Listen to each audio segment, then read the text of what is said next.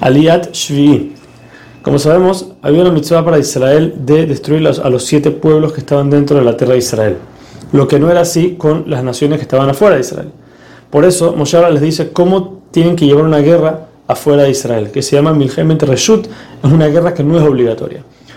Moshe primero de todo les dice que tienen que llamar a la ciudad para hacer paz y decirles, si ustedes quieren, no los matamos, no les hacemos nada, pero ustedes tienen que, como si fuera, estar subyugados a nosotros y pagar los impuestos. Si no aceptan, entonces lo que se hace es que se cerca a la ciudad tres días por lo menos. Por eso, dice Rashi, que se aprende los pesukim, no se puede hacer, empezar una de estas guerras tres días antes de Shabbat, porque obligatoriamente se estás obligando a, a incumplir con Shabbat, porque vas a tener que estar en la guerra esos tres días. Lo que no es así, si empiezas un domingo, puede ser que al tercer día se rindan y termines la guerra antes de Shabbat. Si no se rinden, entonces uno puede entrar, uno puede entrar a la ciudad y tiene que matar a todos los hombres, no se pueden dejar vivos, las mujeres, los niños y las posesiones se las pueden quedar como esclavos y como, y como botín, y tampoco se puede destruir ningún árbol frutal, solamente árboles que no den frutas, entonces se pueden cortar y usar la madera para cualquier necesidad de la guerra. Ahora, si es, como sabemos, aún que sabemos que los siete pueblos hay que destruirlos, pero si una de estas personas se llega a escapar y llegar a otra ciudad fuera de Israel, y esta ciudad, cuando nosotros le hacemos una guerra, se rinden, aún y que esta persona debería de haber muerto en la guerra dentro de Israel, como no está en su tierra, no hay que matarlo. Lo mismo si uno de los siete pueblos, que aún dentro de Israel, decide convertirse, entonces se acepta la conversión y no hay que matarlo.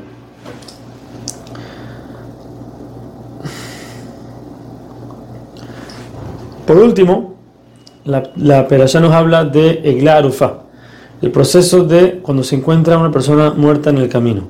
Si en la tierra de Israel se encontrara una persona en el camino, alguien la mató. No se sabe quién la mató, no se encuentra el asesino, entonces tiene que venir el Sanedrín, o sea, el Bedín que estaba en Jerusalén, en el Betamigdash, tienen que venir a este lugar y ellos tienen que medir desde el lugar donde está el muerto hacia la ciudad más cercana. Esa ciudad tienen que salir los sabios de la ciudad con un grupo de Kohanim que venían del Betamigdash.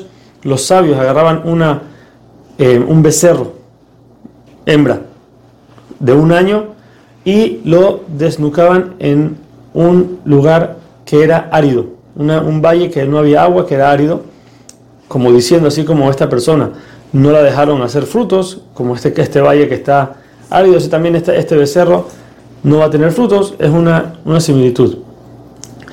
Y los, los, sabios tienen que decir que nosotros no derramamos esta sangre, no, no le hicimos nada. Ahora, no, dice si no es que estamos sospechando que los sabios lo mataron, sino que los sabios lo que están diciendo es que a esta persona nosotros no la vimos salir de nuestra ciudad y no la acompañamos, o no le dimos de comer, o no le dimos eh, aliento y, lo despedimos con, con, felicidad. Entonces, por eso nosotros no, no, estamos, no estamos metidos en, ese, en ese asesinato.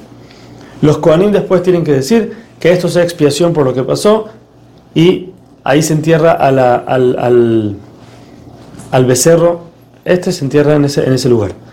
Por último, si es que se llegara a encontrar al asesino, aún y que ya hicimos todo el proceso, el asesino igual merece pena de muerte.